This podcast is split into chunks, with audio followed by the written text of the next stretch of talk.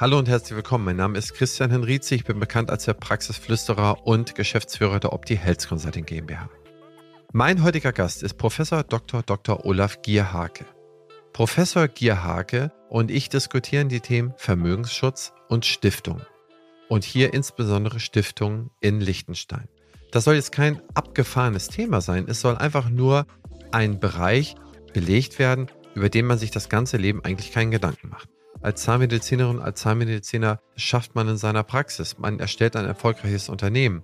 Man betreibt es, man hat seine Familie, man wächst mit seiner Familie, man geht durch die verschiedenen Zyklen sowohl privat als auch in der Praxis. Und irgendwann, und das habe ich festgestellt und wahrgenommen, wenn es dann zur Praxisabgabe gibt, man gibt die Praxis ab, man steht da irgendwo an einer Stelle und weiß eigentlich gar nicht mehr genau, was man da machen soll. Was soll eigentlich mit seinem Werk passieren? Nicht nur die Praxis, sondern auch mit seinem privaten Vermögen, mit den Sachlichkeiten, was soll mit seinen Kindern, Enkeln, wenn man denn welche hat, wie soll das da irgendwie weitergehen? Und deswegen habe ich mir einen der renommiertesten Experten überhaupt in Deutschland geschnappt, der ein wahnsinnig tolles Buch geschrieben hat. Professor Gerhake steht mir Rede und Antwort. Wir sprechen auch über die moralischen Aspekte und gehen im Detail durch, was es eigentlich attraktiv macht, was man bedenken muss, ja, und wie man vielleicht irgendwie anfangen kann. Viel Spaß beim Zuhören. Ihr und euer Christian Henrizi.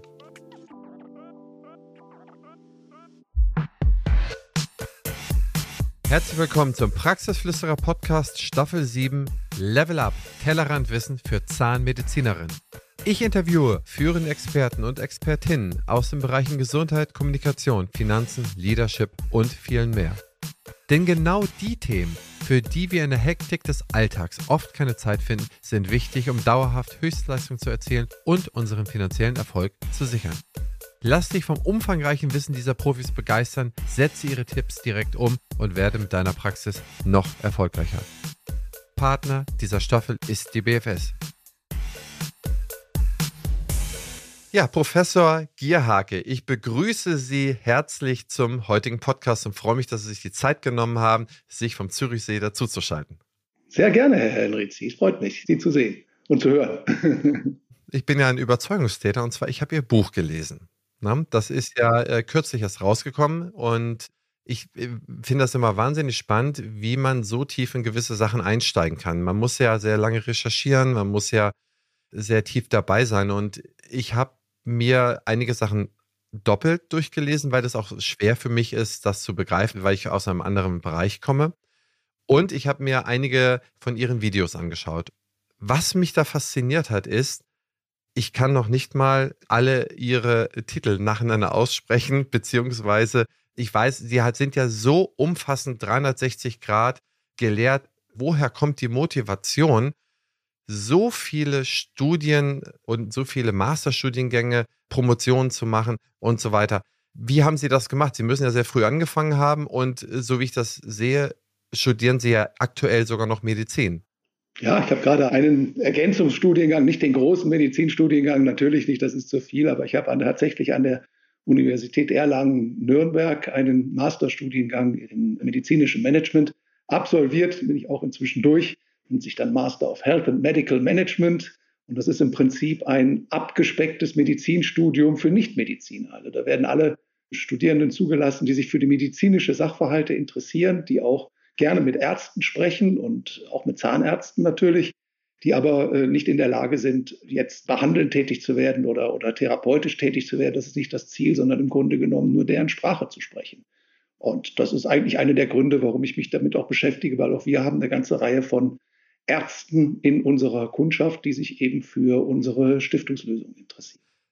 Wann haben Sie angefangen, dass Sie diesen Wissensdurst so entwickelt hatten? Hatten Sie den schon eigentlich im Abitur, im Matura oder wo haben Sie den entwickelt, dass Sie sagen, okay, ich möchte einfach weiter lernen, ich möchte weiterhin meine grauen Zellen sozusagen anstrengen?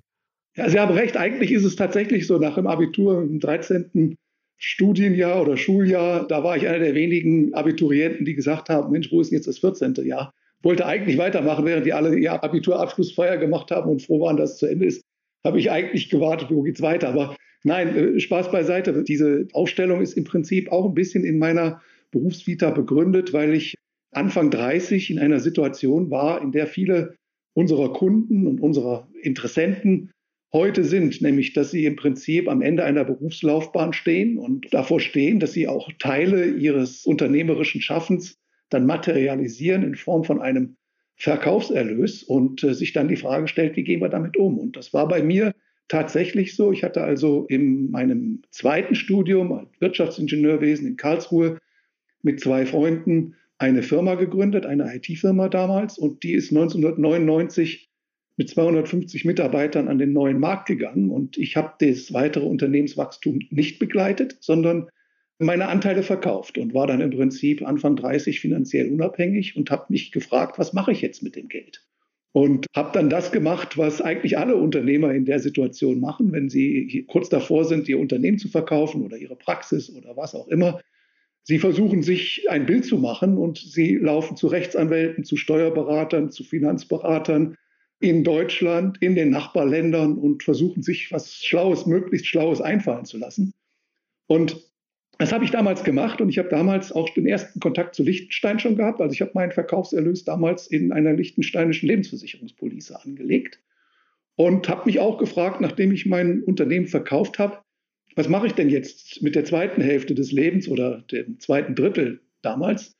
Und habe mich entschlossen, das ist eigentlich der Grund auch, warum ich hinterher so viele verschiedene Studien gemacht habe, dass ich mich mit der interessantesten Zielgruppe der Welt beschäftige, nämlich den Unternehmern und den vermögenden Privatpersonen. Das habe ich nicht alleine gemacht, sondern mit meiner lieben Frau zusammen, die damals in der Firma auch schon mit tätig war, die den Börsengang mit vorbereitet hat.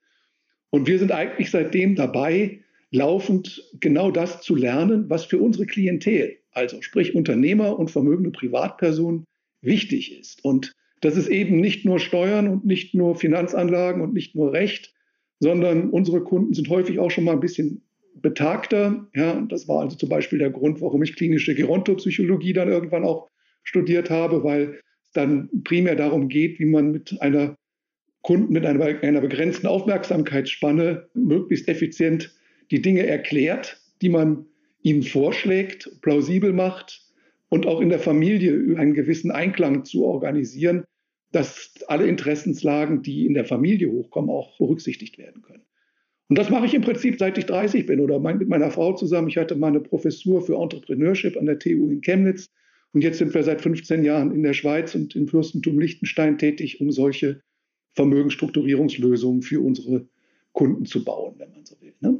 Also dann haben Sie ja im Prinzip den kompletten ja, Lehr- und Unternehmenslaufweg mit einer Abkürzung, dass Sie schon eigentlich Anfang 30 statt Anfang 60 oder Anfang 70 durch sind, ja durchlaufen. Und nur, dass der Unternehmer oder der Zahnarzt oder der Arzt, wenn der seine Karriere beendet hat, das heißt mit Mitte 60, was es in, oder Anfang 60 der Fall ist, dass der eigentlich gar nicht mehr die Chance hat, sich dann nochmal zehn Jahre fort- und weiterzubilden.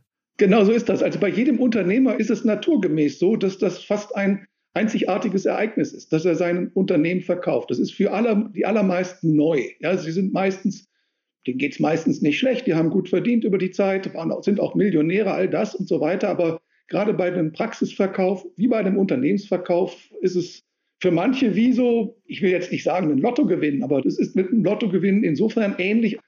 In einem relativ kurzen Zeitraum ein vergleichsweise hoher Geldbetrag auf einen einpurzelt und man vor der Frage steht, was mache ich jetzt damit? Ja, lebenslang beschäftigt man sich mit der Frage, wie kann ich Geld verdienen?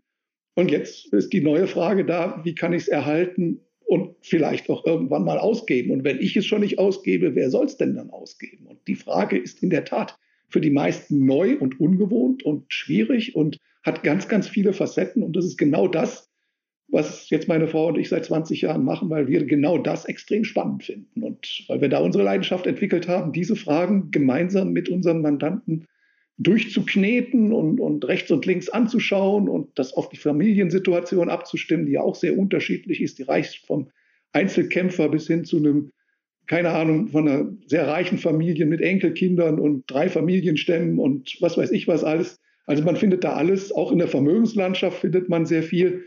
Meistens sind Immobilien noch da, Bankanlagen sind irgendwie da. Lange Zeit war die Unternehmensbeteiligung der größte Posten, der wird dann jetzt verkauft und dann stellt sich die Frage, was machen wir damit? Und schon wieder irgendeine fremdvermietete Immobilie aufzustellen, ist vielleicht auch nicht so kreativ. Und Das sind genau die Fragen, mit denen wir uns tagtäglich beschäftigen und warum wir auch, ich auch zusammen mit dem Gerd Kommer dieses Buch Souverän Vermögensschützen geschrieben haben, von dem Sie schon mal kurz gesprochen haben. Das kann ich jedem empfehlen. Ich habe es sehr vielen schon empfohlen. Ich habe sehr vielen Ärzten auch schon den Link auf Amazon zugeschickt. Ich habe gesagt, lest euch das unbedingt durch und zwar rechtzeitig. Das, was ich wahrnehme, ist, unsere Zahnärzte, Zahnärztinnen können sehr, sehr gut Einnahmen und Vermögen generieren. Das heißt, äh, die Praxis, da gibt es immer Auf und Abs, aber man kriegt sie zum Laufen. Man kriegt es zurecht. Das Krankenversicherungssystem in Deutschland ist außerordentlich gut. Es werden ungefähr 30 Milliarden werden an die Zahnärzte pro Jahr ausgeschüttet. Die Einnahmen sind sogar noch ein bisschen höher. Der zweite Punkt ist, das Vermögen sozusagen zu halten. Das nehme ich wahr, dass das eine Riesenherausforderung ist. Häufig wird sich dort an diejenigen im Familien- oder Bekanntenkreis gewendet, die Versicherungsbezug haben, die einen Bankbezug haben. Nicht selten ist es dort, je kreativer, je wilder, je heißer, desto besser. Das heißt, das Vermögenshaltensprinzip, das hatte ich auch mit Gerd Kommer besprochen, das ist ein, glaube ich, anspruchsvolleres Thema, aber da finden sich noch Menschen in der Umgebung, ob das nun gut oder schlecht ist, dass man dann eine Lebensversicherung abschließt oder eine Rentenversicherung, das sei mal dahergestellt. Aber im letzten Abschnitt sozusagen nicht nur den Vermögensschutz zu betreiben, aber sondern vielleicht auch Vermögensbildung und den Vermögensübergang zu gewährleisten oder zumindest auf seine Ziele einzuzahlen, die man sich vielleicht noch nicht mal so richtig klar bewusst gemacht hat, da sehe ich einen riesengroßen weißen Fleck. Und häufig entscheidet es erst der Tod, dass man sich gar nicht entscheiden kann bis zu dem Zeitpunkt. In einigen Fällen macht das dann auch der Versicherungsfreund oder der Bankfreund, Bekannte, den man da hat, wo man vorher schon die verschiedenen Kapital-Lebensversicherungen abgeschlossen hat. Und was ich jetzt mit Ihnen da besprechen möchte oder wo ich gerne mit Ihnen drauf kommen möchte, ist, Vermögensschutz, das heißt der mittlere Bestandteil. Und wie kann man auch da eine Übergabe so machen, dass man auf seine Ziele passend sich rechtzeitig damit beschäftigt und vorbereitet. Und nicht erst, ich unterschreibe heute meinen Praxiskaufvertrag, ich bin 65 und jetzt muss alles ganz, ganz schnell gehen. Ich glaube, das muss sehr, sehr viel früher anfangen, dass man sich mit diesem Thema intensiv beschäftigt. Es wird keiner die Zeit haben, das ab Anfang 30 zu machen wie Sie, aber umso besser ist es, dass man doch einen Unternehmer hat, der genau diese Geschichte auch nachvollziehen kann, sein Baby abgeben, seine 250 Mitarbeiter abgeben und so weiter und so fort. Das ist ja alles auch nicht nur immer sachlich und rational, sondern sehr emotional. So ist es. Es ist ein ganz vielschichtiges Thema, ist völlig interdisziplinär das ist ja eine der großen Gefahren, dass man eben dieses Thema zu monodisziplinär sieht, dass man das jetzt irgendwie rein aus steuerlicher Perspektive anschaut oder eben rein aus der familienpsychologischen Sicht, entwicklungspsychologisch, so nach dem Motto, welcher meiner Kinder kann denn künftig was machen. Das ist auch eine Facette, aber es sind ganz, ganz viele Facetten, die sehr individuell in der Kundenfamilie betrachtet und in Einklang gebracht werden müssen. Und das ist in der Tat eine Herausforderung, insbesondere deswegen, weil ja in Deutschland die Berufslandschaft sehr zerklüftet ist. Also Sie finden gute Steuerberater, Sie finden gute Anwälte, Sie finden gute Psychologen, Sie finden gute Psychotherapeuten, gute Ärzte, all das findet man. Die Unternehmerpersönlichkeit ganzheitlich zu sehen und eine ganzheitliche Lösung, holistische Lösung zu finden für dieses Vermögensschutz- und Vermögensnachfolgethema, berührt sehr viele Aspekte. Und wenn das auf sehr viele unterschiedliche Berufsträger und Berufsgruppen verteilt ist, dieses Wissen, dann besteht eben die Gefahr, dass der Aufwand, die alle zu koordinieren, auch wieder beim Betroffenen, also sprich beim Arzt oder beim Unternehmer liegt und der macht das das erste Mal. Ja, und deswegen ist das so schwierig und zum Teil auch anstrengend und unangenehm, wenn man da im Prinzip immer wieder das Rad von, von neuem entwickeln muss. Und was wir im Prinzip gemacht haben, wir haben eine 80 Prozent fertige Lösung mit 20 Prozent individuellen Dingen, aber man startet nicht auf der Nulllinie, sondern viele Dinge sind schon optimiert, sind schon gut geregelt, wie die meisten unserer äh, Stifter inzwischen einräumen. Auf die muss man dann aufsetzen und das, was nicht passt, muss man halt entsprechend anpassen. So ist das im Grundsatz. Gehen wir mal vom Normalfall aus. Ich habe nichts geregelt. Ich bin Unternehmer, habe zwei Kinder, habe nicht mal ein Testament gemacht und ich versterbe und habe ein Vermögen von, sagen wir mal, einer Million. Was würde jetzt hier in Deutschland passieren? Wusstet ihr schon, dass BFS Health Finance ein umfassendes Angebot an Weiterbildung anbietet?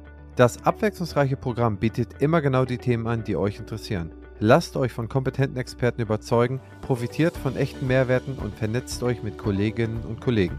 Ob in atemberaubenden Locations oder online von genau dem Ort, an dem ihr euch gerne aufhaltet.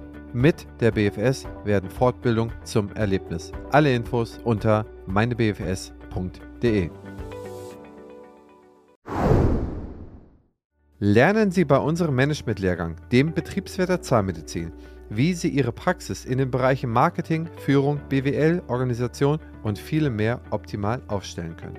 Unser Lehrgang ist sowohl für Zahnmedizinerinnen als auch für zahnärztliches Fachpersonal geeignet. Die bunte Mischung aus Themen, Referenten und Teilnehmern sorgt für unsere einzigartige Fortbildung im schönen Schloss Wolfsbrunn. Weitere Informationen und die Anmeldeunterlagen finden Sie unter www.betriebswirt-zahnmedizin.de. Das ist eine sehr gute Frage. Also das ist genau, ich lasse meine Mandanten häufig in den ersten Gesprächen, ich sage das immer, Probesterben. Und zwar sogar in zweierlei Hinsicht. Bei den Unternehmen, also jetzt bei Zahnarztpraxen stellt sich diese Frage nicht so besonders, aber normalerweise mache ich das noch in zwei Stufen. Ich lasse einmal die Firma pleite gehen weil irgendein Auftrag nicht reinkommt oder weil eine unternehmerische Fehlentscheidung getroffen wurde oder weil äh, Corona Probleme ausgelöst hat oder irgendwas kommt und die Firma gerät in eine Schieflage, das ist Stufe 1.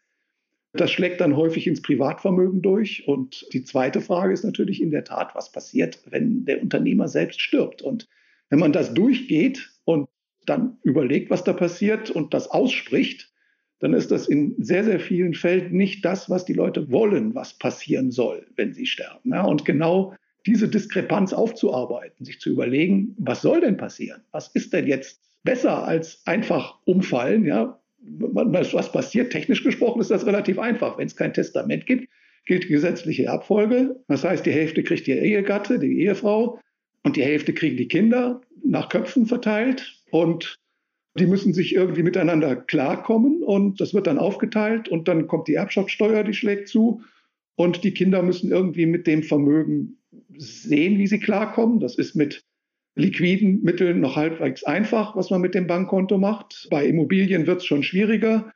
Und bei einer Arztpraxis, die noch nicht übergeben ist, ist es ganz besonders schwierig, weil da ja auch noch berufsrechtliche zu Besonderheiten sind. Die sind nicht so einfach verkaufbar.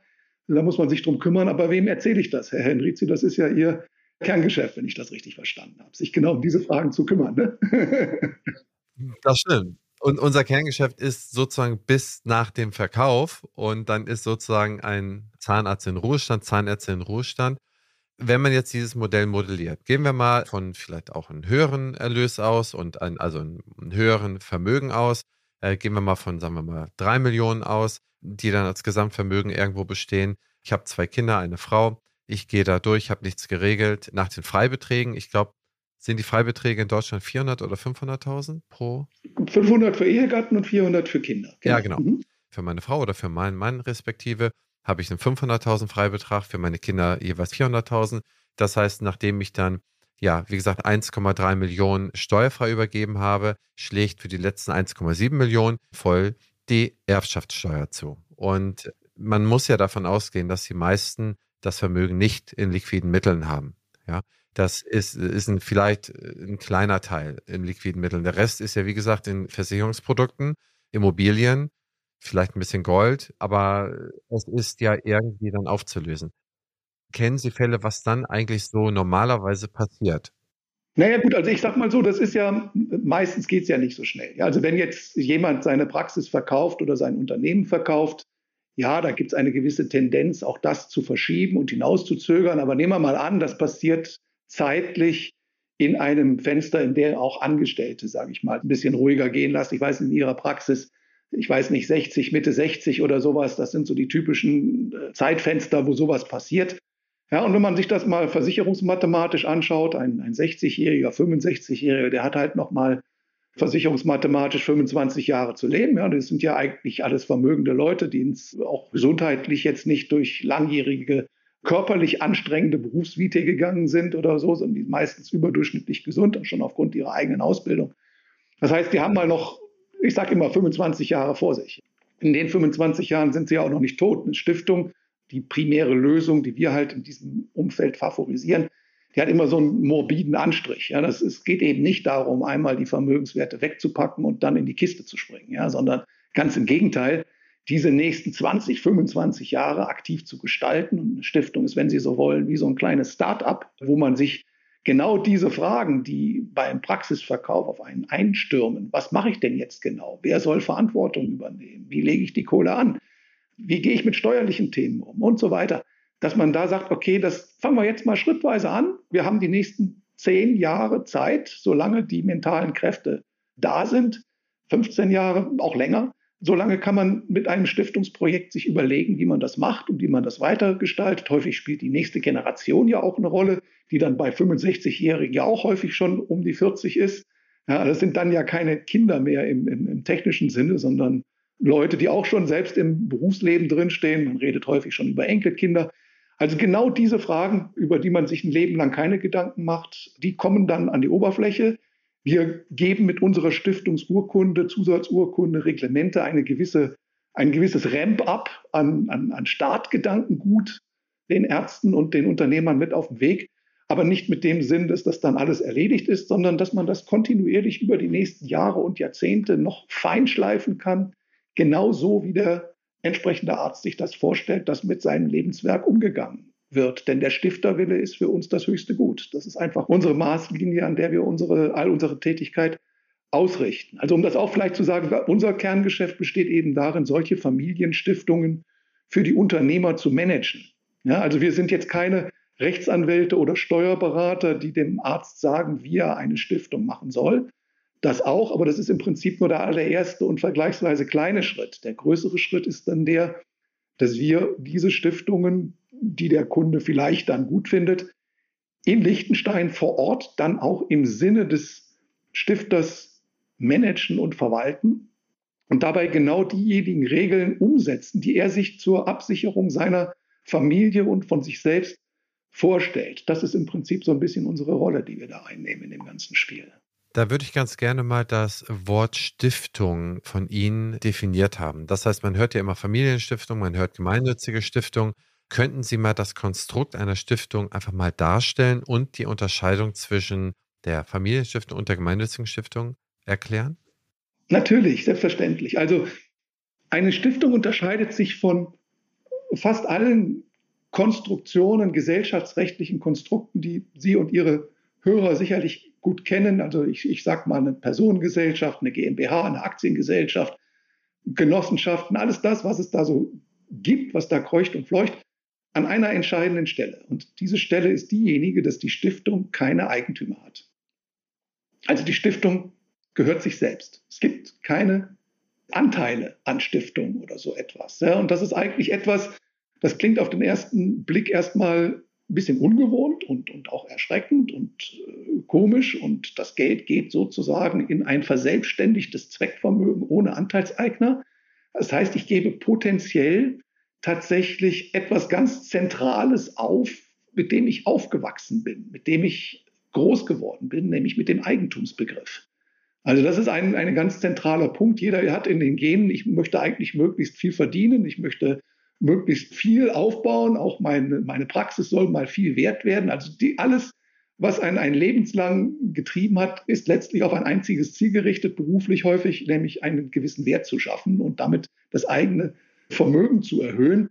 Das ist im Prinzip ja evolutionsbiologisch angelegt und ist ja bei dem Eichhörnchen im Wald auch nicht anders, was eben die Nüsse sammelt und, und dann irgendwo verbuddelt.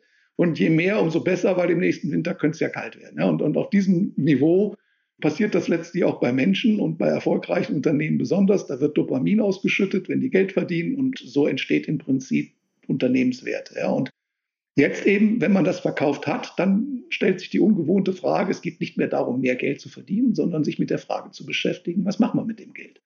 Erhalten ist häufig mal eine gute Grundidee, aber mit dem Erhalten allein ist es ja auch nicht getan, sondern auszugehen. Ja, und die Frage war jetzt Stiftung, ich komme da mal so ein bisschen ab. Also Stiftung hat keine Anteilseigner. Das heißt, alle Vermögenswerte, die im Eigentum der Stiftung stehen, gehören nur der Stiftung und nicht dem Stifter und nicht den Begünstigten und erst recht nicht dem Stiftungsmanagement, also uns, sondern einer juristischen Person, so ähnlich wie eine GmbH ohne GmbH-Anteile. Ja, das ist so ein bisschen die, die rechtliche Konstruktion. Und wenn es keine Anteilseigner gibt, dann braucht man ja irgendetwas anderes, was dieser juristischen Person die Richtung gibt. Und das ist der sogenannte Zweck. Ja, also bei jedem Unternehmen ist der Zweck darin, Geld zu verdienen und es an die Gesellschaft auszuschütten. Das ist der triviale Zweck eines jeden Unternehmens, egal ob Praxis oder, oder Maschinenbauunternehmen. Und bei der Stiftung ist das ein bisschen anders. Da gibt es eben, ja, Geld soll verdient werden, aber es soll verwendet werden zur Zweckerfüllung. Und im Bereich der Zweckerfüllung gibt es zwei grobe Kategorien, die man bei Stiftungen immer wieder diskutiert. Das ist die privatnutzige Familienstiftung und die gemeinnützige Stiftung. Ja, und die haben unterschiedliche Zwecke. Eine Familienstiftung hat den alleinigen Zweck, die Familie des Stifters, einschließlich des Stifters selbst, generationsübergreifend abzusichern und zu versorgen.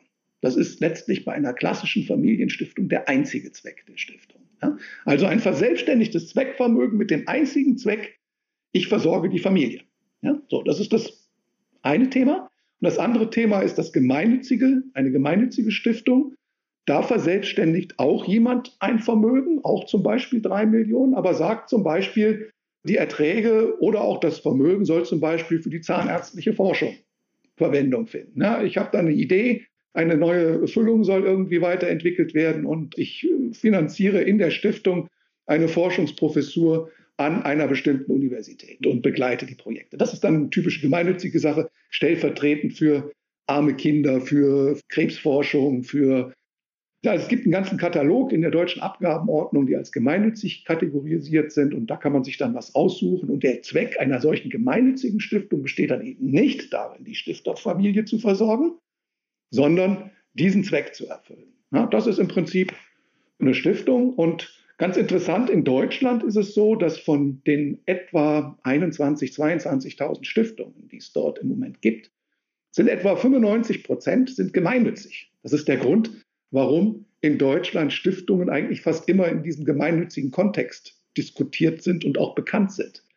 Das ist aber kein Naturgesetz und das ein, ein Blick nach Österreich, ins kleine Nachbarland, zeigt, die haben auch ein privates Stiftungsrecht und siehe da, da ist es genau umgekehrt. Das sind also über 90 Prozent der österreichischen Privatstiftungen sind Familienstiftungen. Also die sind mit dem einzigen Zweck gegründet, die Familie zu versorgen. Und gerade mal knapp 10 Prozent machen gemeinnützige Dinge. Ja, und da gibt es ja Gründe für. Der Grund ist jetzt nicht, dass jetzt die Deutschen, was weiß ich, um den Faktor 20 mal 20 philanthropischer aufgestellt sind von ihrer Grundeinstellung und von ihrem Wesen her, liegt einfach daran, weil die österreichische Privatstiftung schon spannender ist als die deutsche Familienstiftung. Und wenn man jetzt einen Quervergleich macht zur liechtensteinischen Stiftung, das ist sozusagen das Vehikel, auf das wir hier über die Zeit gestoßen sind und mit dem wir uns jetzt seit mittlerweile 15 Jahren fast ausschließlich beschäftigen, wo wir die Frage beantworten, was, warum ist dieses Vehikel eigentlich für Deutsche so gut? Da sieht man halt eine ganze Reihe von Unterschieden, warum liechtensteinische Stiftungen für deutsche Familien besonders gut sind. Also zum Beispiel, ja, also schon, das fängt schon bei dieser Zwecktrennung an. In Deutschland muss man relativ früh am Anfang bei der Stiftungserrichtung sich entscheiden, mache ich das Ganze jetzt für die Familienversorgung oder mache ich das Ganze gemeinnützig? Das ist ja eigentlich schon die erste abstruse Entscheidung, ja, weil das ist nicht lebensnah. Ja, die allermeisten Unternehmer haben eine gewisse Prioritätsfolge. Die sagen, okay, also mir geht es erstmal um meine eigene Altersvorsorge, dann geht es um die Altersvorsorge und Unterstützung meiner Kinder. Die sollen eine gute Ausbildung bekommen. Die sollen sich nicht den sechsten Porsche neben den fünften stellen. Es geht ja nicht nur darum, Geld auszuschütten, sondern auch dafür zu sorgen, dass das Lebenswerk nicht verplempert wird und ausbehudelt wird. Aber eben, wenn diese Rahmenbedingungen erfüllt sind, wenn überall die Kühlschränke voll sind und alle gut gefördert sind und eine gute Ausbildung und vielleicht auch großzügig gehandhabt werden, dann stellt sich ja die Frage, was machen wir mit dem Geld, was übrig ist? Ja, und ab einer gewissen Größenordnung ist Geld übrig. Ja, und deswegen bauen wir in aller Regel in Liechtenstein nicht entweder Familienstiftung oder gemeinnützige Stiftung, sondern gemischte Familienstiftung, was bedeutet, die höchste Priorität ist die Familienversorgung. Und wenn dann noch Geld übrig ist, wo dann die Grenze ist, ist fließend und hängt auch davon ab, wie sich die Familie entwickelt. Ja, also wenn noch sehr viele gebärfreudige Kinder da sind oder, oder Enkelkinder und es werden mehr, dann ist halt der Familienaspekt über die Zeit in der Stiftung auch größer und der Gemeinnützige muss etwas mehr in die Ecke treten. Ja, wenn die Familie ausstirbt, dann wird dynamisch der gemeinnützige Teil dieser gemischten Stiftung etwas größer. Ja? Und das ist so eine der Flexibilitäten, die die Liechtensteinische Stiftung deutlich mehr bietet, als das die deutsche Familienstiftung hinbringt, weshalb wir das eben in aller Regel für deutsche Unternehmer empfehlen. Also von meinem Bauchgefühl her hätte ich auch immer gesagt, okay, ich möchte irgendwie was Gemischtes haben, wenn ich mich damit beschäftige. Kann ich komplett nachvollziehen. Für mich jetzt eine Unterscheidung zu machen, ich möchte meine Familie absichern oder ich möchte gemeinnützig machen, das fände ich schon per se am Anfang schon die schwierigste Entscheidung überhaupt. Wenn ich das irgendwie anders aufteilen könnte, dann fühle ich mich, also von meinem Bauchgefühl, ohne die Fakten tiefer zu kennen, aber ich habe ja Ihr Buch gelesen, würde ich mich wohler fühlen. Das heißt, das ist Ihr Hauptgrund, weswegen Sie das Stiftungs-, also Recht in Liechtenstein dem deutschen Stiftungsrecht bevorzugen. Oder gibt es da noch andere Vorteile, die äh, für ja, den Standort Liechtenstein sprechen? Ja gut, also ich sage mal so, wenn man jetzt eben sagt, die Stiftung hat keine Anteilseigner, ja, wenn man das mal so hinstellt, dann heißt das ja, jetzt die Eigentumskette in der Stiftung endet. Ja, so und Jetzt heißt es ja, dass dann die Jurisdiktion, das Land, in dem die Stiftung ihren Sitz hat, hat dann eine besondere Bedeutung in Bezug auf den Erhalt des Vermögens. Ja, und dann kann man eben sagen, okay, wir haben drei Länderkandidaten, eine in Deutschland, eine in Österreich und eine im Fürstentum Liechtenstein. Wenn man jetzt sagt, okay, man hat jetzt da drei, fünf, zehn Millionen auf die Seite geschafft und so weiter, wo ist denn das Geld schlicht und einfach am sichersten? Da gab es schon nach dem Zweiten Weltkrieg immer die Frage, wo bringen die Leute ihr Geld hin? Und da waren immer schon die alten Republiken, sage ich mal, da bevorzugte Wahl. Das war übrigens nicht deswegen, um Steuern zu hinterziehen in aller Regel, sondern in aller Regel kam das ja zu Zeiten des Kalten Krieges, weil die Leute damals Angst vor dem Russen hatten. Jetzt kommt das Thema wieder neu auf, aber das war eigentlich der Grund. Sie haben, sind zweimal enteignet worden und, und haben durch den Krieg jede Menge Schaden im, Schäden im Familienvermögen einfach beobachten können. da haben sie gesagt, wo bringe ich es denn hin? Und da war die Schweiz eigentlich damals eine gute Idee, weil die war neutral und das Geld war dort vergleichsweise sicher geglaubt. Und so ist das Geld hier an den Paradeplatz in Zürich gekommen. Das ist 30 Kilometer hier den See aufwärts. So ist das Geld dort entstanden. Und bei der Stiftung ist es jetzt so, das gehört niemandem. Das heißt, die Heimatjurisdiktion der Stiftung, auch in wirtschaftlicher Hinsicht und in Bezug auf Neutralität, ist wichtig. Und wenn man jetzt mal ein paar Fakten Deutschland und Liechtenstein miteinander vergleicht, dann muss man feststellen, Liechtenstein hat eine Staatsverschuldung von null, hat den Schweizer Franken als Währung, hat mehr Arbeitsplätze als Einwohner. Man sich mal, also durch die 16.000 Pendler jeden Tag gibt es dort tatsächlich mehr Arbeitsplätze als Einwohner. Eine Industriequote, die deutlich höher ist als Deutschland, also nichts nur Briefkastenfirmen oder so, sondern die industrielle Produktion am Bruttosozialprodukt Liechtensteins ist deutlich höher als die in Deutschland. Und der Staat wird demokratisch geführt, aber wird überwacht von einer Unternehmerfamilie mit Vetorecht. Das ist das Fürstenhaus. Ja? So, und da kann man sich jetzt überlegen, wo ist das Geld im Zweifel sicherer aufgehoben? In einer solchen Jurisdiktion oder in einer Jurisdiktion, wo Begehrlichkeiten der Politiker eine gewisse Rolle spielen, wo eine Kontrolle nicht stattfindet, wo die Staatsverschuldung hoch ist und so weiter. Also da kann man sich natürlich drüber diskutieren, aber rein von den objektiven Rahmenbedingungen ist da das Fürstentum eigentlich ganz gut. Ist deutschsprachig, also man muss sich auch nicht mit fremden Sprachen herumschlagen. Es gibt eine Zollunion mit der Schweiz. Also das ist, sind ganz, ganz viele Faktoren, die den Standort entscheiden und dann eben auch die rechtliche Unterscheidung. Zivilrechtlich hatte ich schon auf diese gemischte Stiftung mal hingewiesen. Auch ein, ein Vorteil ist, das Zivilrecht ist sehr gründerfreundlich ausgestaltet. Das heißt, die liechtensteinischen Stiftungsaufsichtsbehörden, die es auch dort gibt, die sind in ihrer Rolle nur dann wichtig, wenn der Stifter am Anfang will, dass die Behörde wichtig ist. In den meisten Fällen wollen die das gar nicht, sondern die wollen Aufsichtsorgane in der Stiftung organisieren, wo auch Familienmitglieder möglicherweise mitsprechen können. Und das können wir in Liechtenstein leichter organisieren, weil unser Stiftungsrecht 1926 gebaut, also über sehr viel Einsatzerfahrung verfügt und viele Fragen rechtlich geklärt sind. In dem kleinen Fürstentum in der Spitze gab es dort 60.000 Stiftungen, das sind jetzt wieder weniger geworden, aber 60.000 Stiftungen sind dreimal mehr Stiftungen, als Deutschland heute insgesamt hat. Ja, also nur um mal eine Größenordnung da zu kriegen. Ja, und das ja, das kommt aus Zeiten, wo eben auch Steuerhinterziehung stattgefunden hat. Dieses Thema ist aber zum Glück vorbei. Seit 2009, wenn man genau nimmt, da hat das Fürstentum in der sogenannten Liechtensteiner Erklärung dargelegt, dass es künftig den OECD-Standards in steuerlichen Austauschfragen folgt. Und das war eben auch der Grund, warum ich mich 2012 mit diesem Thema selbstständig gemacht habe, weil ich gesagt habe, okay, jetzt wird Liechtenstein eigentlich erst richtig spannend für Deutsche, weil es kann nicht mehr diskriminiert werden, wenn man so will. Ja? Und es hat ein modernes Recht und es ist einfach klasse gebaut, wenn man so will. Ne? Ich glaube, das sind ganz viele Punkte, die da zusammenkommen. Ich glaube, erstmal ist das eine Vorurteil, was wir vielleicht auch nochmal entkräftigen können, dass Stiftungen eigentlich nur zur Steuerersparnis oder aus Steuergründen irgendwo eingerichtet oder aufgesetzt werden. Das ist ein Punkt, der eigentlich mit fast jedem, mit dem man spricht, sagt, ah, okay, also wie gesagt, Steuersparmodelle und so weiter, läuft auch nachher irgendwie eh alles gegen die Wand. Der zweite Punkt ist, dass die meisten fundamental unterschätzen, wie sehr eigentlich Deutschland in den verschiedenen Staatsformen über die letzten 150 Jahre eigentlich einen Vermögensverlust oder einen Geldentwertungsverlust hinnehmen musste. Da war irgendwie 1860, 70 war einer, dann 1918, glaube ich, ein zweiter, Anfang der 1920er Jahre ein dritter und danach im äh, Zweiten Weltkrieg ein vierter.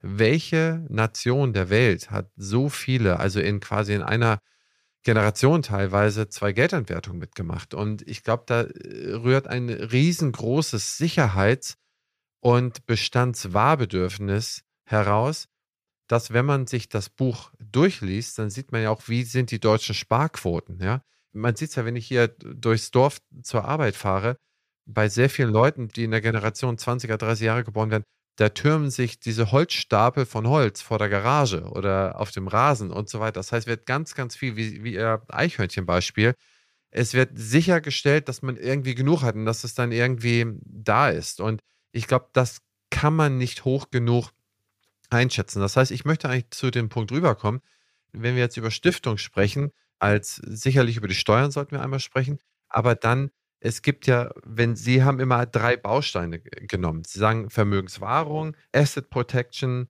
und Finanzrisikomanagement. Das sind ja so ein bisschen die drei Bausteine, über die man dann sprechen kann. Ich würde ganz gerne, weil ich glaube, das ist ganz wichtig für das Verständnis von ganz vielen, dass man nicht immer nur das sagt als irgendwie Steuersparoase und ich schaffe mal irgendwo alles vorbei, dass wir über dieses Thema ja, Asset Protection, dass wir darüber vielleicht auch nochmal kurz sprechen und dass Sie vielleicht mal diese drei Bausteine, wie Sie die auch im Buch definiert und aufgezeigt haben, wie Sie die verstehen. Dass wir da so ein bisschen diese Bildung da einfach mal kurz vermitteln. Genau, also Sie haben es genau richtig gesagt, das sind die drei großen Themen, die den Vermögenserhalt, wenn Sie so wollen. Und, und da ist einfach die Beobachtung, was bedroht denn vorhandenes Vermögen in einer Art und Weise, dass man es auch bis zum gewissen Punkt beeinflussen kann. Ja, und das Buch hat ja zwei Autoren, den Gerd Kommer und, und mich. Den Gerd Kommer, den ich sehr kenne und schätze, ist auch ein Freund von mir, hat er bei, ich durfte sein Zweitgutachten, seine Dissertation betreuen. Also ich bin also einer seiner beiden Doktorväter, wenn man so will. Und er hat auch hier an der Universität in Liechtenstein bei mir den, den Steuerrechtskurs absolviert, internationales Steuerrecht und so weiter. Es gibt eine ganze Reihe von Überlappungen. Aber die grobe Arbeitsteilung ist eigentlich die, dass sich der Gerd Kommer um eine der großen Bedrohungen für vorhandenes Vermögen widmet und ich dem anderen großen Thema. Also ein großes Thema sind eben bei Bankanlagen die Gebühren der Finanzdienstleister. Wenn Ihre Kunden bei der Apotheker- und Ärztebank sind, um ein Beispiel zu nennen, oder der Deutschen Bank oder der Sparkasse oder sonst irgendwas, wir kriegen diese Depotauszüge ja häufig auf den Tisch. Und wenn man da mal reinguckt, dann ist den meisten Ärzten nur bewusst die Vermögensverwaltungsgebühr, die ihnen offiziell mitgeteilt wird und über die man dann auch mal verhandelt, meistens in der Größenordnung von einem Prozent, mal mit Umsatzsteuer, mal ohne. Was die meisten dann aber nicht mehr sehen und auch manchmal habe ich auch den Eindruck ignorieren oder natürlich vom Bankberater nicht angesprochen wird, das sind die versteckten Kosten, die in den Depots drinsteckten, in Finanzprodukten, in Zertifikaten, in, im aktiven Fondsmanagement und so weiter. Das heißt, grob kann man sagen, die laufenden Kosten bei Bankdepots bei solchen Privatbanken sind häufig so zwischen zwei und dreieinhalb Prozent pro Jahr, wenn man das alles sauber zusammenrechnet. Und wenn man jetzt sagt, nehmen wir mal an, die Märkte bringen eine Rendite von, ich sag mal, 8% im Schnitt bei einem aktienorientierten Mandat. Und nehmen wir mal an, die Banken kommen mit ihrem Versprechen nicht nach, dass sie irgendwie besonders schlau die Märkte einschätzen und über irgendein Herrschaftswissen verfügen, das sie besser macht als andere Banken. Nehmen wir mal an, das funktioniert nicht und alle wissenschaftlichen Studien deuten darauf hin, dass sie das mindestens im Schnitt nicht schaffen. Das ist schon in der Natur der Sache dann heißt das schlicht und einfach, dass aus der Bruttorendite von 8% abzüglich, sage ich jetzt mal 3%, ist man schon mal nur bei 5%. Ja, so. Und das ist so die eine große Komponente, um die sich im Wesentlichen der Gerd Kommer kümmert und wo sich auch das Thema Finanzportfolio-Konstruktion, also einer dieser drei Bereiche, die Sie genannt haben, darum rankt, wie kann man ein Investmentportfolio aufbauen, was auch hinsichtlich der Kosten optimiert ist und trotzdem sehr breit weltweit streut, Klumpenrisiken in Deutschland abgebaut werden. Das sind so die wesentlichen Themen, die da sind. Und der zweite Thema im Bereich Vermögenserhalt, das ist eben das Thema Steuern. Ja, und da gibt es zwei Komponenten bezogen auf Deutschland. Und kann man jetzt sagen, nehmen wir mal an, wir haben wieder diese 8% Rendite und es greift die ganz normale deutsche Abgeltungssteuer von 25% plus Solidaritätszuschlag plus Kirche, dann sind sie so bei 26,38. Wenn sie in der Kirche sind, bei 27, irgendwas. Das heißt, ein Viertel der Rendite geht raus und bei 8% Rendite heißt das also stark 2% pro Jahr gehen an Steuern weg. Ja, so, jetzt rechnen Sie das zusammen, 3% bei der, von den Finanzdienstleistern und 2% bei den laufenden Abgeltungssteuern, dann sind wir bei 5. Und dann wird aus der fetten Rendite, nominell fetten Rendite von 8% bleiben noch drei übrig und die werden von der Inflation aufgefressen. Das ist im regelmäßig das, was passiert. Und wenn Sie das durch ein Excel-Sheet jagen und sagen, das passiert jetzt nicht nur in einem Jahr, sondern das passiert in den nächsten 24 Jahren unseres Arztes, der jetzt mit 65 Jahren seine Praxis verkauft und jetzt drei Millionen, fünf Millionen irgendwas auf dem Tisch des Hauses hat, dann macht es eben einen riesen Unterschied, ob ich dreieinhalb Prozent Gebühren zahle und laufen zwei Prozent, gut zwei Prozent an Einkommensteuern zahle und ob ich dann, wenn ich das tue, wenn ich dann in 25 Jahren gehen muss, ob ich auf den gesamten Betrag dann die volle Erbschaftssteuer von 20 Prozent grosso modo bezahle, manchmal auch etwas mehr, geht ja in der Familie bis 30 Prozent hoch sodass dann aus der dann vorhandenen Substanz im Todesalter von 85 nochmal 20, 30 Prozent rausgehen. Und das geht dann halt an die Erbengeneration. Ja. Und bei einer Stiftung ist es eben so, daran ändern wir im Grundsatz überhaupt nichts. Also wir nehmen keine grundsätzliche Steuersubstrat Deutschland weg. Das ist kein Steuersparmodell im Sinne von, wir verstecken jetzt da Geld oder wir nutzen irgendwelche Rechte aus, die uns die nicht legitim wären oder so, sondern was wir an der Stelle machen, ist im Prinzip nichts anderes als das, was voraussichtlich in diesen zwei Lebensspannen, diesen zweimal zwölf Jahren, die dem Stifter noch vor uns liegen, passiert, dass man das ein bisschen gedanklich vorwegnimmt und die künftige Entwicklung optimiert. Das macht die Stiftung. Also ich mache gleich mal ein Beispiel. Nehmen wir mal an, das Vermögen von heute, sagen wir mal 5 Millionen Ausgangsvermögen, würde sich jetzt mit 6 Prozent nach Steuern verzinsen. Also 8% abzüglich Steuern sind, sind 6% sozusagen. Ja? Wenn wir 6% Rendite haben, dann verdoppelt sich das Vermögen planmäßig alle zwölf Jahre. Ja, das sagt der Zins- und Zinseszinskalkulator. Ja, das heißt, aus den 5 Millionen werden in zwölf Jahren 10 Millionen. Und in 24 Jahren, wenn der Stifter stirbt oder wenn der heutige Kunde stirbt, sind es dann 20 Millionen. Ja, das heißt, wir reden nicht über die Erbschaftssteuer der heutigen 5 Millionen. Das ist gar nicht das Thema. Wir reden über die Erbschaftssteuer auf die 20 Millionen, wenn der Kunde 85 ist. Und an der Stelle können wir heute etwas tun.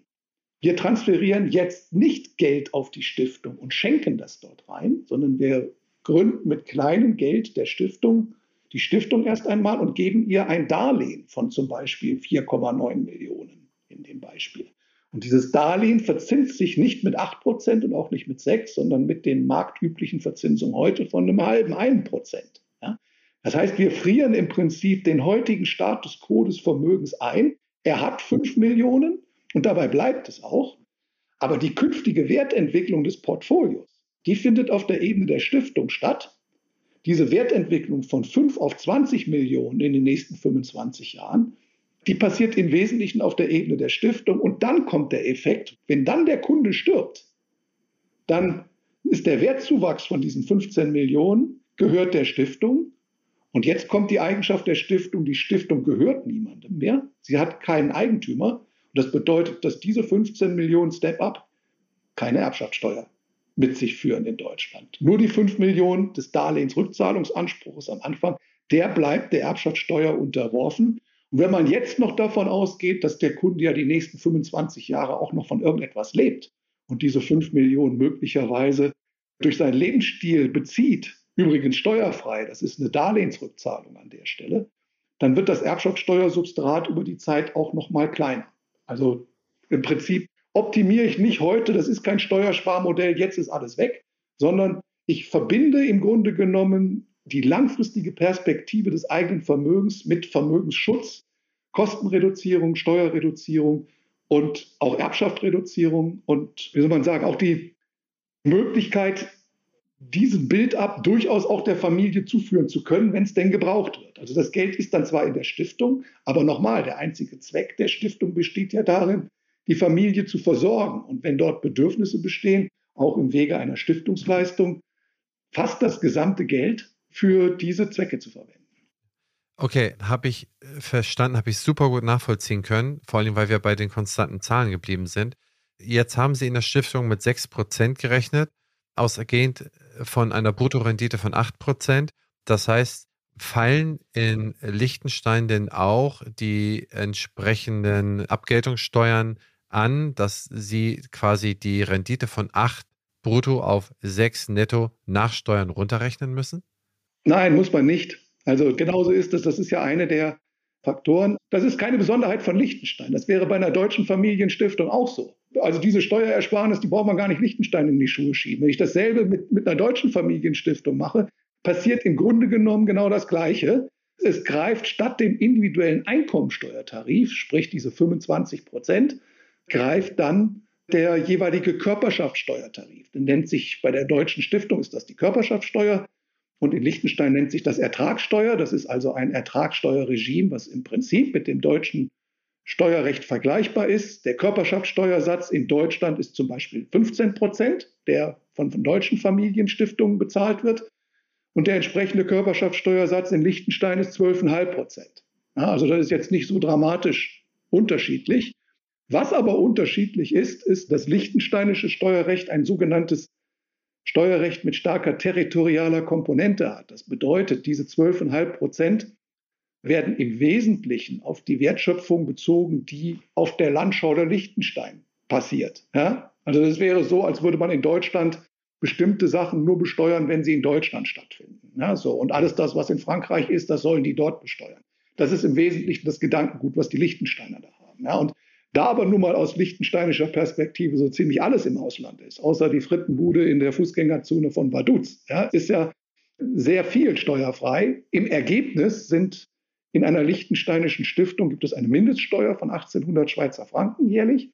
Und was sich im Ausland abspielt und noch versteuert werden muss, sind im Wesentlichen Zinsen, also vereinnahmte Zinsen. Die müssen mit 12,5 Prozent versteuert werden.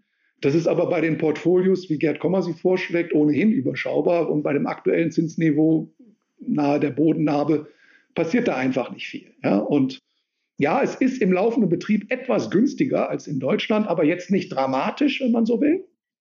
Und ein wesentlicher Unterschied, der ist tatsächlich dramatisch, der ist auch im Bereich der Erbschaftssteuer, nämlich derjenige, dass bei einer deutschen Familienstiftung alle 30 Jahre ihres Bestehens für erbschaftssteuerliche Zwecke angenommen wird, dass die Stiftung wie eine Familie mit zwei Kindern verstirbt. Das heißt also, die deutsche Familienstiftung zahlt auch nach 30 Jahren eine deutsche Erbschaftssteuer. Und genau an der Stelle ist die Liechtensteinische Stiftung, auch die österreichische Familienstiftung, die maltesische, alle anderen, also außer der deutschen Familienstiftung, anders. Sie kennt keine Erbersatzsteuer. Ja? Und allein daraus, dass alle 30 Jahre kein Drain von 20, 30 Prozent des Stiftungsvermögens Substanz abfällt, daraus kann ich auch die Stiftungsmanagementgebühren für 20, 30 Jahre locker zahlen, wenn man so will. Also wenn man fragt, was kostet das, ist natürlich auch immer eine Frage, die rauskommt. Da kann man sagen, ja, kostet was, aber ist im Zweifel immer deutlich günstiger, als wenn man in Deutschland bleibt.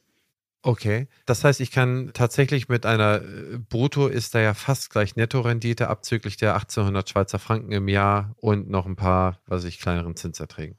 Genau, also wir gehen genau diesen verschiedenen Kostenkomponenten zu Leibe auf der Portfolioebene der Gerd Kommer mit seiner Gerd Kommer Invest mit der entsprechend maximal halb so hohen Vermögensverwaltungsgebühr, wie man das von der, keine Ahnung, Commerzbank kennt, von Julius Bär und wie sie alle heißen. Und wir sind halt mit unserer Stiftungsmanagementgebühr in der Größenordnung zwischen einem halben und einem Prozent dabei. Das ist so etwa die Größenordnung, die da eine Rolle spielt. Und auf lange Sicht rechnet sich das für den Kunden auf die verschiedenen Sichten und die qualitativen Aspekte, also sprich Asset Protection, solche Enteignungsdinge oder das ist noch gar nicht angesprochen. Ja, ich meine, wenn man sagt, die Eigentumskette endet in Liechtenstein, heißt das ja, dass liechtensteinisches Eigentumsrecht greift für alle Familienvermögenswerte, die im Eigentum der Stiftung sind. Während für alle Vermögenswerte, die im Eigentum von in Deutschland ansässigen Familienmitgliedern stehen, da greift deutsches Eigentumsrecht. Und was das bedeutet, kann jeder gerne mal im Artikel 14 deutsches Grundgesetz nachlesen. Und ja, da ist die letzten 20, 30 Jahre nichts passiert. Aber wenn man also Dinge liest, wie eben Eigentum verpflichtet und Eigentum muss auch dem Gemeinwohl dienen und, und, und solche Dinge, da wird also bei jedem zweiten Satz, das ist sehr ausführlich da dargestellt, da weiß man nicht so recht, ob die Politiker in den nächsten 20 Jahren mit dem Eigentum genauso respektvoll umgehen, wie sie das noch in den letzten 20 Jahren gemacht haben. Und da gibt es halt objektive Unterschiede, die auch an der Stelle greifen. Und an eine Stiftung kann nicht rangegangen werden. Ich meine, dass man jetzt an eine Privatperson rangeht, verstehe ich. Geschichtlich wurde das ja immer wieder gemacht. Ne? Das war das Lastenausgleichsgesetz, glaube ich, nach dem Zweiten Weltkrieg es waren ja immer irgendwelche Katastrophen, wo man irgendwo rangegangen ist, um irgendwelches, ja, wenn man so Leid zu heilen, ja. Was man natürlich nach so einem Krieg sehr gut auch nachempfinden kann, irgendwo. Kann der Staat nicht auch auf die Idee kommen, zu sagen, okay, erweitern wir das Gesetz doch mal, gehen wir das Einzelvermögen, ja, können wir eh ran, GmbH können wir vielleicht auch ran, aber dann gehen wir mal in die Stiftung ran und nehmen wir da doch mal einen gewissen, ja, wenn man so Aderlass vor. Ja, das ist ja nicht nur auf die Steuern bezogen. Also im Prinzip, dieser Eigentumsbegriff ist ja sehr vielschichtig, wenn man sich den genau anschaut. Das ist immer so ein Begriff, den man in der Praxis, im Tagesgeschäft nicht näher in Frage stellt und einfach mal hinsingt und den man überwiegend positiv assoziiert. Ja, also jeder sagt, wenn er an Eigentum denkt, ja, dann habe ich ja Freiheit, dann kann ich ja machen, was ich will dann kann ich meine Familie versorgen, dann kann ich sicherstellen, dass es auch meinen Enkelkindern gut geht und dass meinen Kindern was übrig bleibt, wenn ich gehe und so weiter. Das sind ja alles die positiven Aspekte. Ja? Dass mit dem Eigentum gleichzeitig auch ein ganzer Rattenschwanz von negativen Aspekten verbunden ist. Ja? Begehrlichkeiten, Dritter, Verantwortung für den Umgang mit dem Vermögen, Erpressbarkeit, Steuern in jeglicher Form. Ja, das ist, Steuern ist aber eine dieser negativen Aspekte, die ausschließlich in Deutschland und in fast allen Ländern an den Eigentumsbegriff gekoppelt sind. Und letztlich, wenn man sich das ein bisschen genauer anschaut, ist eine Stiftung eigentlich nichts anderes als die positiven Aspekte, die man mit dem Eigentumsbegriff assoziiert, wie Freiheit, wie Flexibilität in der privaten Lebensführung, wie Sicherheit, Kühlschrank voll, sich auch mal was gönnen und so weiter. Diese positiven Aspekte in der Stiftung als Zweck zu hinterlegen Familienversorgung. Aber die negativen Aspekte, die mit dem Eigentum auch verbunden sind, Steuern, Begehrlichkeit, Verantwortung, ja, also nicht alle Familien, die über ein erhebliches Vermögen haben, wo der Vater oder die Mutter das Familienvermögen aufgebaut haben, sind sich sicher, ob ihre Kinder denn diese Verantwortung über das Familienvermögen überhaupt tragen können oder wollen. Ja, das, beides muss ja sein. Sie müssen es können, sie müssen intellektuell dazu in der Lage sein. Stichwort Finanzbildung, wie Sie das am Anfang ja völlig zu Recht gesagt haben. Da kann man was machen. Aber die meisten kennen ihre Pappenheimer. Und natürlich in jeder Unternehmerfamilie gibt es beide Extreme. Es gibt den unternehmerischen Praxisnachfolger, der die Praxis freudestrahlend für die Mutter oder für den Vater übernimmt und wo alles in Butter ist. Und dann gibt es aber am anderen Ende der Skala vielleicht auch jemanden, der aus irgendwelchen Umständen in die Drogensucht abgesumpft ist und dem man um Gottes Willen keinen Cent in die Hand geben darf. Ja, und dazwischen spielt die Musik. Im Grunde genommen ist ja mit Vermögen und mit Eigentum immer auch eine gewisse Verantwortung verbunden.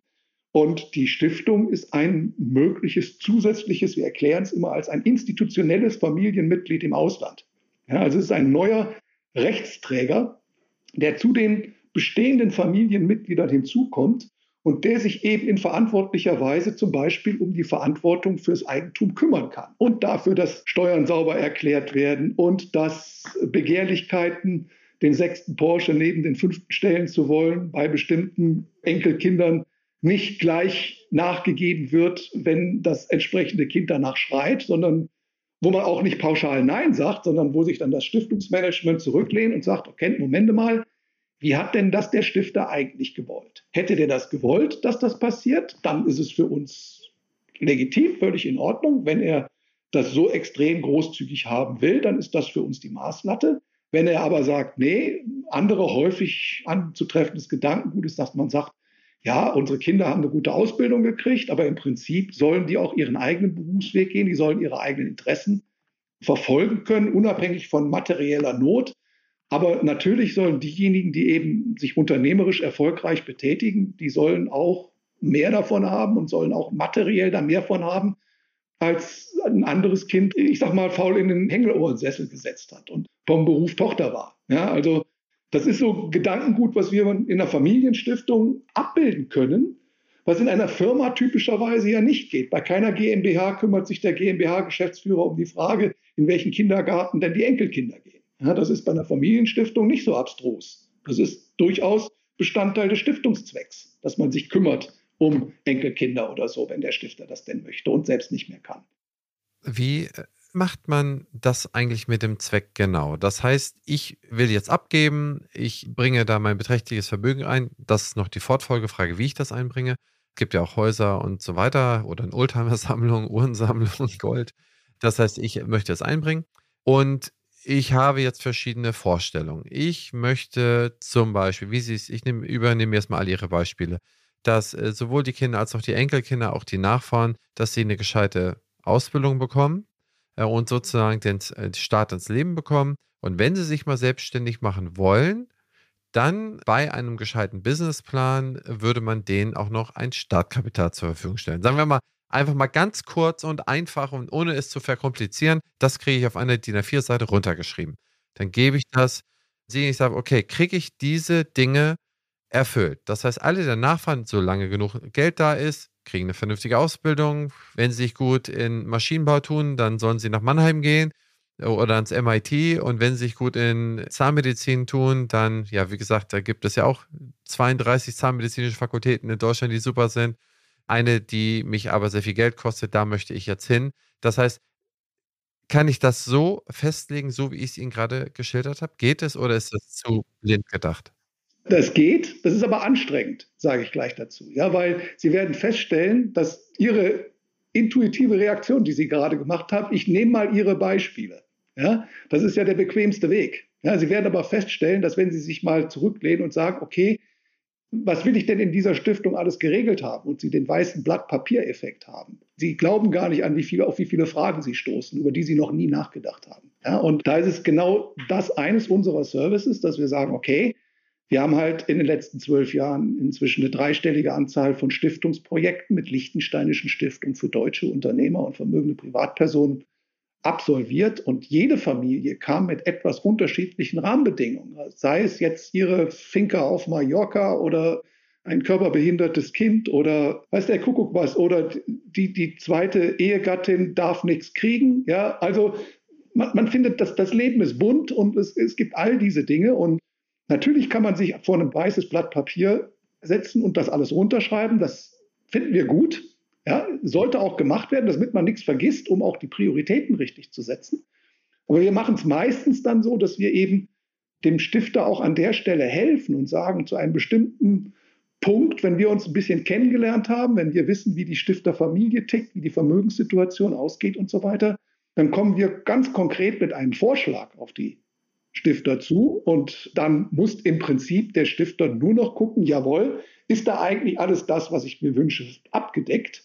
Häufig werden dann ganz neue Ideen angeregt und neue Szenarien, über die er noch nicht nachgedacht hat. Also zum Beispiel, was passiert denn, wenn Liechtenstein auf einmal politisch nicht mehr vom Fürstenhaus beherrscht wird oder so. Da hat sich wahrscheinlich bis jetzt noch niemand Gedanken drüber gemacht.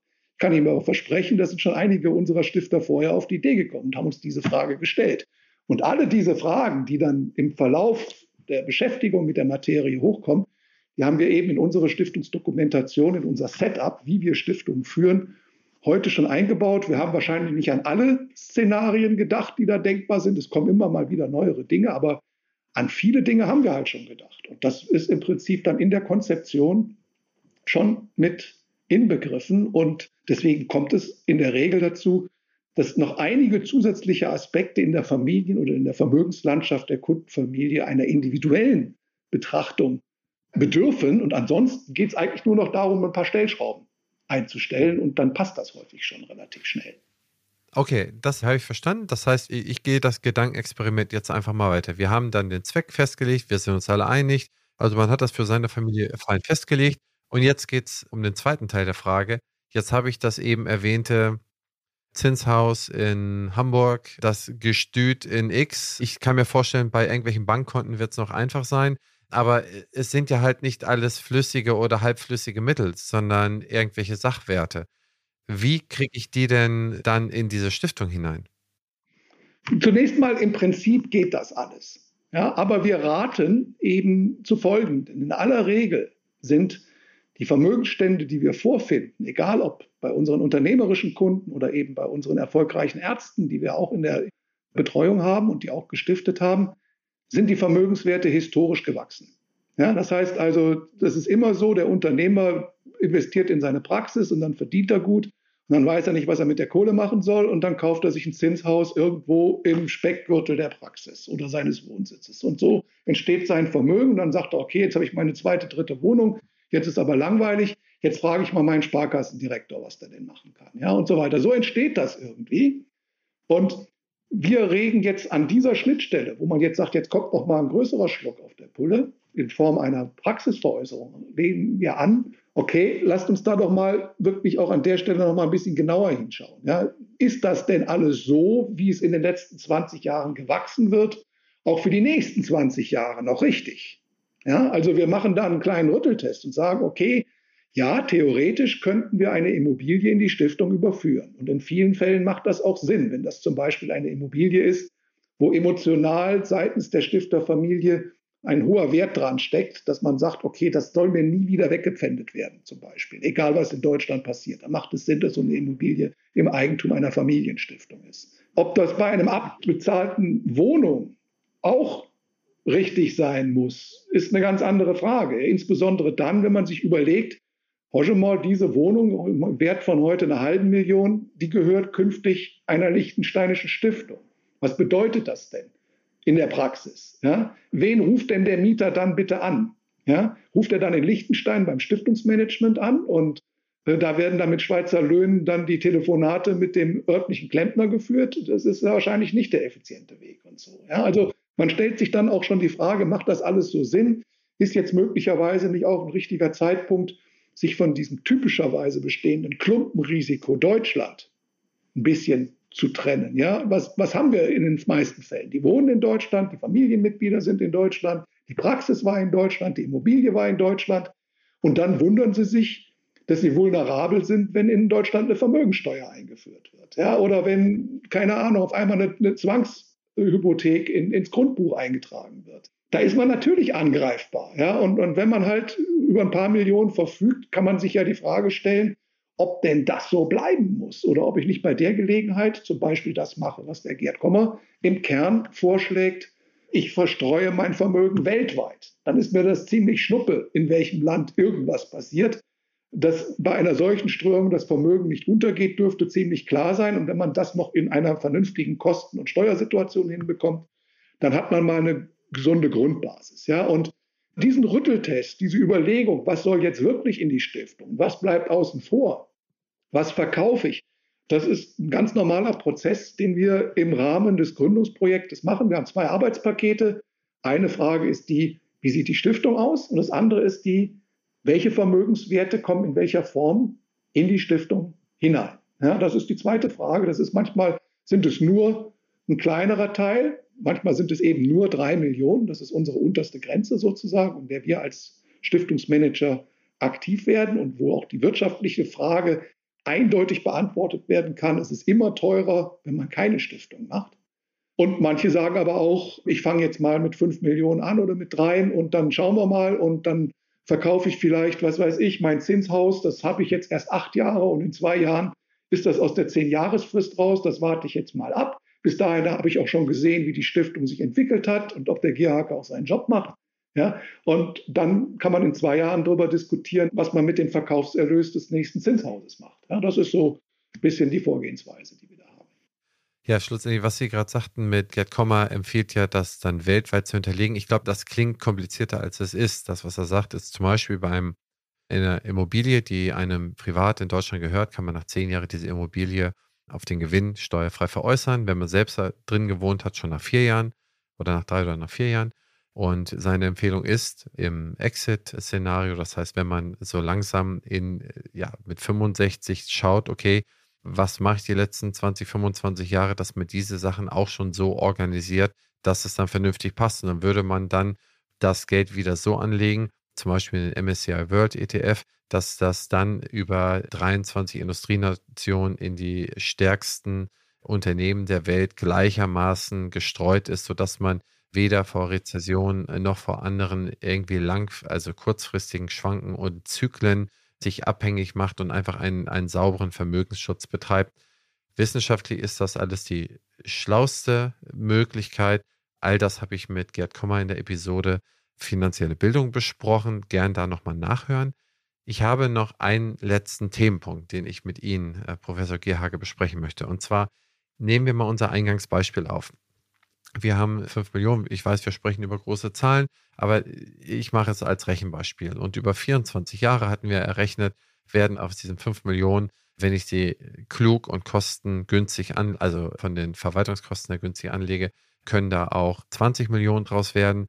Und wenn ich dann in den ja, Versterbensfall in Deutschland käme, würde ich dann auf, ja, je nachdem, wie viele Kinder ich habe, würde ich dann auch mindestens irgendwie 18 Millionen, 17,5 Millionen versteuern müssen. Das heißt, irgendetwas wäre da bei äh, drei, vier, fünf Millionen, vielleicht sogar noch mehr Millionen würde an Steuern bezahlt werden.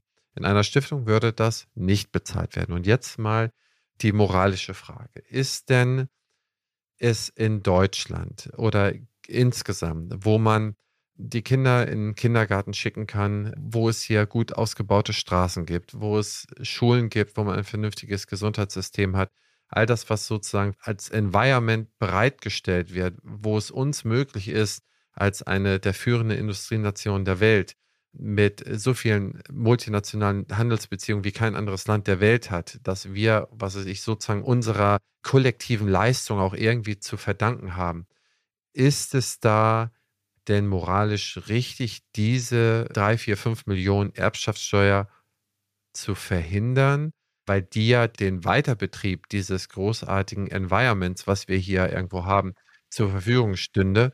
Oder ist es nicht zu egoistisch gedacht, dass man sagt, okay, ich habe jetzt so viel und die anderen, die lasse ich dann einfach mal dahergehen?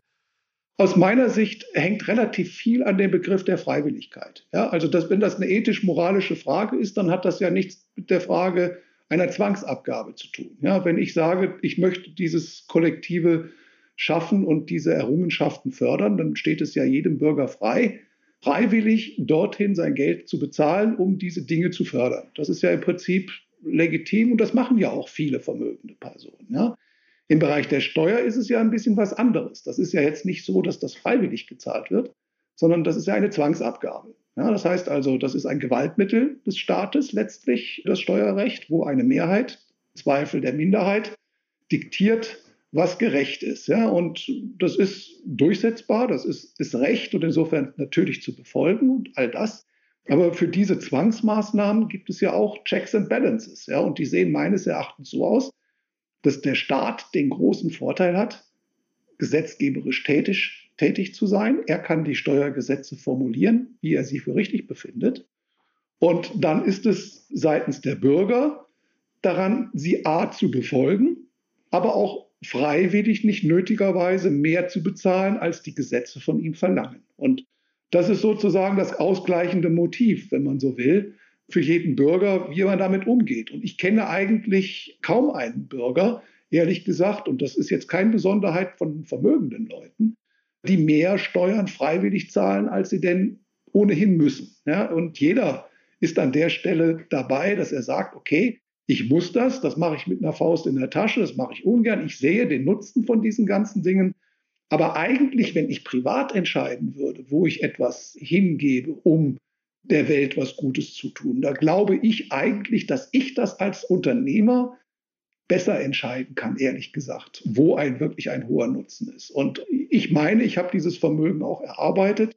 Und soweit ich es nicht unbedingt dem Staat geben muss, aufgrund von Steuern und Abgaben, möchte ich es bitte selber entscheiden, sozusagen, wo ich gemeinnützig tätig bin. Und diese Möglichkeit habe ich in der Stiftung. Ich respektiere, wir, wir respektieren die Steuergesetze in Deutschland in vollem Umfang. Die allerersten, die von einer Stiftungsgründung in Liechtenstein bei uns erfahren, ist die deutsche Finanzverwaltung. Wir legen alle unsere Stiftungsdokumente offen.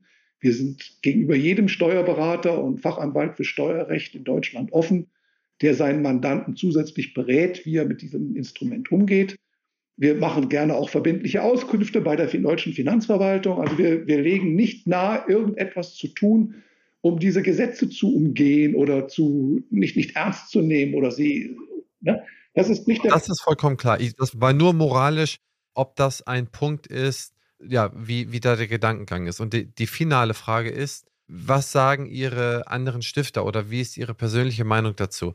Wenn man unserer nachwachsenden Generation, wenn man denen jetzt sehr viel Geld oder genug Mittel auf den Tisch legt, damit diese Generation dann sozusagen aus dem Vollen schöpfen kann, schränkt es nicht irgendwo die Kreativität und möglicherweise die Leistungsbereitschaft ein, selber sozusagen diesen Rise to the Horizon irgendwie zu begreifen, selber irgendwie in die Tretmühle zu kommen. Schauen Sie sich mal an, wie viele Studiengänge Sie besucht haben, was für eine intrinsisch gewaltige Motivation Sie gehabt haben, das irgendwo zu machen.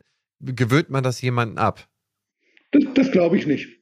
Hm, das, das glaube ich ehrlich gesagt nicht, weil im Grunde genommen sieht man das ja auch. Also auch aus Unternehmerhaushalten kommen sehr erfolgreiche Unternehmerpersönlichkeiten hervor. Und die, die haben allen Wohlstand dieser Welt. Wenn das so wäre, wie sie das befürchten, dann gäbe es in Deutschland keine Familienunternehmen in vierter Generation. Das ist, das, und, und die gibt es. Und die haben wir auch als Kunden. Und auch die arbeiten mit Stiftungen und so weiter. Dann nicht, weil sie keine erfolgreichen Unternehmernachfolger hätten oder so, sondern eben auch aus Asset Protection Gründen zum Beispiel. Ja, es gibt unterschiedliche Motive, das zu tun. Und umgekehrt gibt es auch in Deutschland natürlich sehr viele Beispiele von Menschen, die wirtschaftlich keine sehr gute Ausgangsposition haben, die aber qua ihrer Persönlichkeitsstruktur, und so habe ich das ja auch an der Universität, als ich Entrepreneurship gelehrt habe und Gründungsmanagement gemacht habe, ich habe da Studenten aus allen Himmelsrichtungen und allen Fakultäten vor mir sitzen gehabt und es gab im Prinzip keine jetzt soziodemografischen Merkmale im Sinne von, der kam aus einer Unternehmerfamilie und ist deswegen besonders erfolgreich oder kommt aus einem reichen Haushalt und ist deswegen unternehmerisch besonders erfolgreich. Weder im positiven, negativen Sinne. Es gab auch sehr arme Menschen, die unternehmerisch sehr erfolgreich sind. Diese Hypothese kann ich jetzt im Moment keine empirische Validität sozusagen herleiten. Diplom-Betriebswirt, Diplom-Wirtschaftsingenieur, Universitätsprofessor, Master in International Tax, Master in Gesellschaftsstiftung und Trustrecht, Master in Banking und Securities Law und zudem noch Gesundheitspsychologe, Professor Dr. Dr. Olaf Gierhacke. Ich danke herzlich für das Interview und für Ihre Zeit, die Sie sich genommen haben. Vielen herzlichen Dank, Herr Henrizi, für das interessante Gespräch. Dankeschön.